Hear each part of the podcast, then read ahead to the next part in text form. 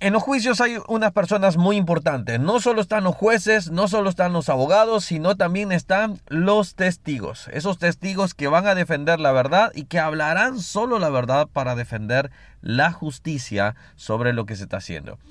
Hola, ¿cómo estás? Que Dios te bendiga. Mi nombre es Ronnie Mejía y estamos viendo la Biblia capítulo por capítulo. Al ver la Biblia de esta manera, estamos aprendiendo esas verdades bíblicas que se encuentran ahí, eh, vamos a decirlo de esta manera, eh, metidas en esos capítulos que quizás nosotros no solemos estar, pero hoy lo vamos leyendo. Ya hemos leído desde 1 Timoteo hasta Apocalipsis, desde Génesis hasta ahora hasta Job, y vamos a tratar de leer toda la Biblia juntos, así que acompáñame.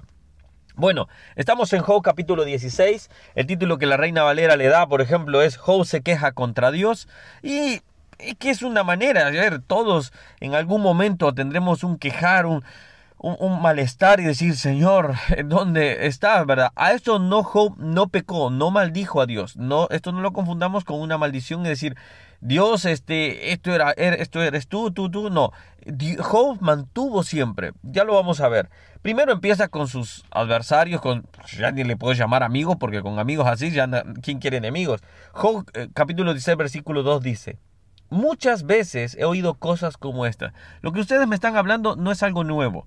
Ya lo he escuchado. Ustedes me están diciendo simplemente el pensamiento humano. Esto es lo que está tratando de decirle. Consoladores molestos son todos ustedes. Se los está diciendo a sus, a sus, a sus amigos que lo que menos hicieron es ir a darle consuelo. Fueron a darle palo prácticamente. Entonces, cuando vemos esto acá, él empieza a, reprocharles cómo ellos están siendo de ásperos, que no están teniendo empatía realmente. Pero también Job en el versículo 12 al 14 muestra una faceta donde él muestra que Dios siente que Dios ya lo ha abandonado, que él está en una disputa mentalmente. Miren, versículo 12, prosperó, próspero estaba y me desmenuzó. ¿Quién? Dios. Me arrebató por la cerviz y me despedazó y me puso por blanco suyo. Me rodearon sus flecheros, partió mis riñones y no perdonó. Mi hiel derramó por tierra, me quebrantó de quebranto y quebranto, corrió contra mí como un gigante. Job está diciendo, tú estás contra mí, no puedo hacer nada. Estás peleando contra mí y yo no puedo hacer nada. Eres un gigante. Ahora, algo que Job mantiene y nosotros creo que debe ser nuestra chispa de esperanza siempre, es que aun cuando nosotros podamos tener un quejar, aun cuando nosotros podamos sentir que Dios nos ha abandonado, nuestra esperanza siempre esté presente en Él. Entonces, cuando nosotros, yo ahora estamos viendo en la iglesia, eh, el Padre nuestro y, los hermanos de la iglesia lo saben bien, y ahora aprendíamos este fin de semana que pasaba, aprendíamos sobre cuando santificamos su nombre, y cuando hablamos de su nombre es confiar en lo que su nombre representa, que Él es nuestro sanador, que Él es nuestro estandarte, que Él es nuestro defensor, que Él es nuestro, eh, eh, nuestro sanador. Entonces cuando confiamos en Dios estamos confiando plenamente.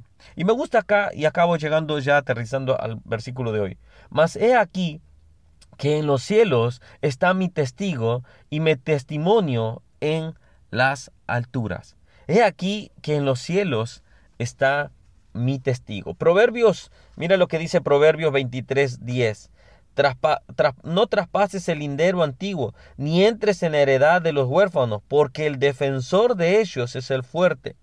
Me encanta esto porque nosotros tenemos un testigo fiel, un testigo que no va sobre la mentira, un testigo que va a defender nuestra, ah, si es justa nuestra, nuestra postura. Si nosotros estamos en lo justo, Dios será justo y nos defenderá. Pueden haber injusticias, vemos alrededor nuestro, sabemos que hay injusticia. Hombres que se levantan contra hombres injustamente. Mujeres que se levantan contra mujeres injustamente. Pero Dios es un Dios justo. Y eso sea cual sea la situación que esté alrededor de nosotros, sepamos, si estamos dentro de la justicia, Dios juzgará la justicia. Eso no lo olvidemos.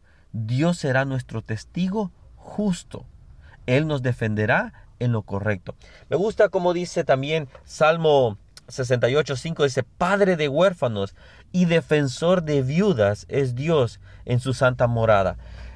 Cuando habla de huérfanos y viudas, eran las personas menos atendidas, las personas abandonadas, las personas que no tenían un defensor. Dios es defensor de los débiles. Dios es defensor de lo justo, pero de los justos también que han sido injustamente calumniados, injustamente llevados a juicio, injustamente dañados. Dios es defensor de los justos. Vivir en medio de la tormenta no es fácil, pero confiemos en que Dios es mi defensor y mi testigo fiel. Como decía Job, y termino con las palabras de él, mas he aquí en los cielos está mi testigo.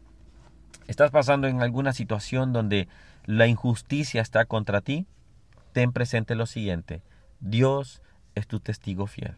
Si Él es tu testigo fiel y tú has puesto tu caminar en sus manos, entonces confía en Él, que Él te defenderá.